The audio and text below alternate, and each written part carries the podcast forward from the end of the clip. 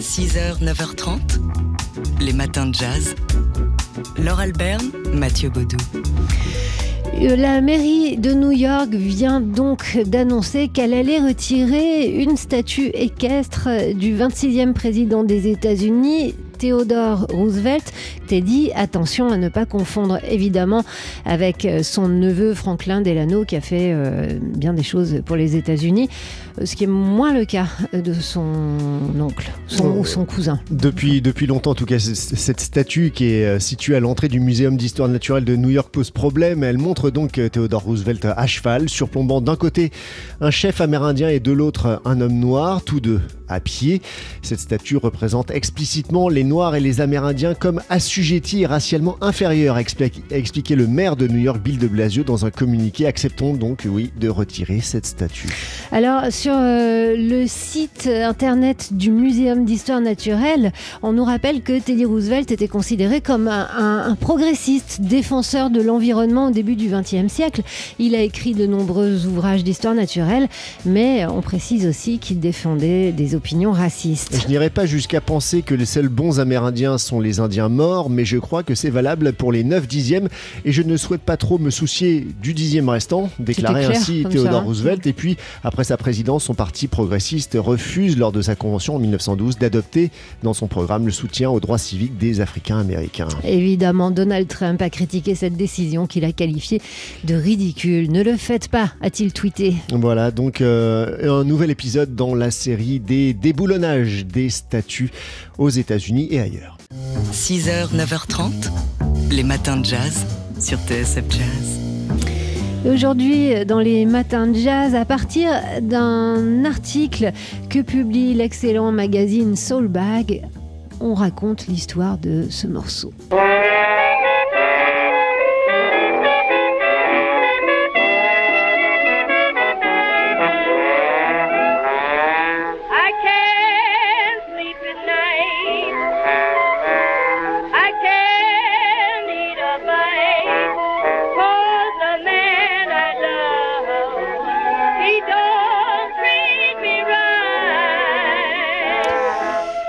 Ce morceau, c'est le Crazy Blues créé par la chanteuse Mamie Smith il y a 100 ans. Oui, il a été enregistré le 10 août euh, 1920, ça fera 100 ans donc euh, cet été.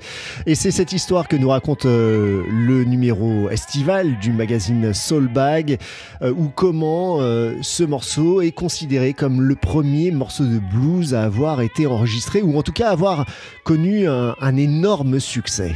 Ce Crazy Blues, qui est un blues crazy, euh, nous explique euh, l'article de Jean-Paul Levet, euh, parce que il a alors apparemment une thématique, une histoire d'amour déçu, comme c'est souvent le cas dans le blues des débuts, mais qui porte des paroles, des messages subversifs dans ses paroles, euh, allusion à la drogue et à la violence contre la police. Et le succès de ce morceau, c'est aussi la stratégie du label OK Records qui a payé, qui voit OK Records qui est spécialisé hein, dans la publication de morceaux à destination des minorités, que ce soit euh, les récents immigrés polonais, euh, allemands ou encore suédois et yiddish, euh, toute cette musique-là. Et il voit euh, Perry, Bradford, le, patron du, label OK Records, aussi un, un marché chez les Africains américains. Il y a 14 millions de Noirs dans le pays. Ils achèteront des disques s'ils sont enregistrés par l'un des leurs, dit-il. Et l'histoire lui a montré qu'il avait raison hein, quand il décide d'enregistrer ce Crazy Blues en 1920.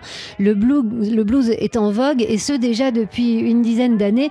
La radio est le nouveau média du moment et l'ambition de son label, ok, est de toucher les populations négligées par les poids lourds de l'industrie musicale. Et en effet, bah, ça va cartonner auprès des Africains américains. Dans les villes du Sud notamment, on vit le vendredi soir, après le travail, les Noirs faire la queue devant les magasins de disques pour acheter de nouveaux blues.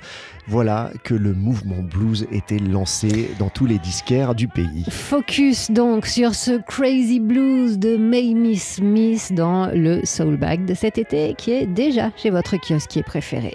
6h, 9h30, les matins de jazz. Laure Alberne, Mathieu Baudou.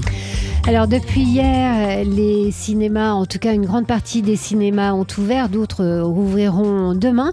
Et à côté de chez nous, sur les grands boulevards à Paris, il y a un, fe- un festival très, un cinéma très fréquentable qui est le Max Linder Panorama, fréquentable entre autres pour son immense écran qui fait qu'on plonge dans les films. Et le Max Linder propose un cycle qui raconte l'autre histoire de l'Amérique. Ouais, une programmation qui euh, fait écho à, l'ère du temps et au combat de Black Lives, Matter, avec notamment ce soir à 20h la programmation de Ragtime de Miloš Forman, sorti euh, en 1980 et qui nous plonge dans l'Amérique de- du début du XXe siècle, le destin croisé de, de plusieurs personnages issus d'une minorité, hein, euh, femmes, noirs, juifs, euh, dans une ambiance euh, très jazz.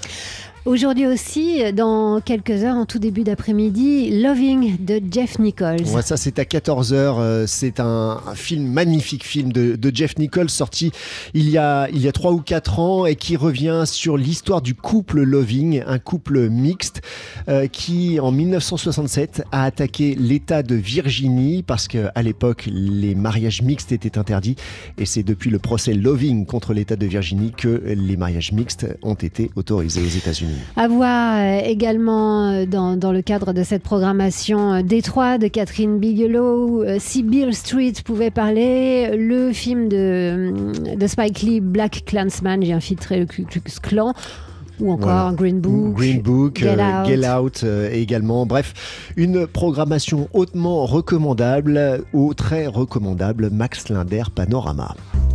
6h, 9h30, les matins de jazz. Laure Alberne, Mathieu Baudou. Pourquoi les chanteuses jolies sont-elles toujours mariées au saxo ténor de l'orchestre? Est-ce pour ça que tout le monde joue du saxo ténor? Vo- ouais, Voilà l'une des, des- des grandes questions, des grandes interrogations posées euh, par Boris Vian. Une des citations de Vian répertoriée dans Ça m'apprendra à dire des conneries, euh, un petit ouvrage édi- édité par les éditions euh, Mille et une nuits chez, chez Fayard, donc à l'occasion, bien sûr, c'est toute cette année, du centenaire de la naissance de Vian. Alors cet ouvrage va pas chercher bien loin, il va chercher juste dans l'œuvre de Boris Vian et c'est euh, celle d'un amoureux, il s'appelle Florian Madiscler, c'est lui euh, qui est allé fouiner dans, tout ce qu'a écrit un peu partout Boris Vian et on sait qu'il a écrit partout, souffrant euh, d'ailleurs de ne pas être reconnu, notamment comme écrivain. Euh, Florent, Florian Madiscler explique qu'il a découvert Boris Vian à l'adolescence et que depuis il célèbre son immortalité. Ça fait 100 ans, nous explique-t-il dans la préface, que Boris Vian n'est pas mort. Et euh, concernant le jazz, puisque Vian a beaucoup écrit sur le jazz, passionné qu'il était, ce que de stupides critiques ont appelé musique de sauvage est devenu, de par le monde entier, la seule musique qui transcende les nationalités, les croyances, qui chasse les préjugés sous le formidable coup de balai de la détente et de la joie, et qui mérite seule peut-être l'épithète de musique civilisée. Ajouter à ça que les musiciens qui se fabriquent d'abord des théories poésie illustrées ensuite sont généralement aussi emmerdants que les romanciers à thèse. On a l'impression de l'entendre parler Boris Vian. Ça m'apprendra à dire des conneries, Boris Vian, donc paru chez Fayard aux éditions Mille et une nuits.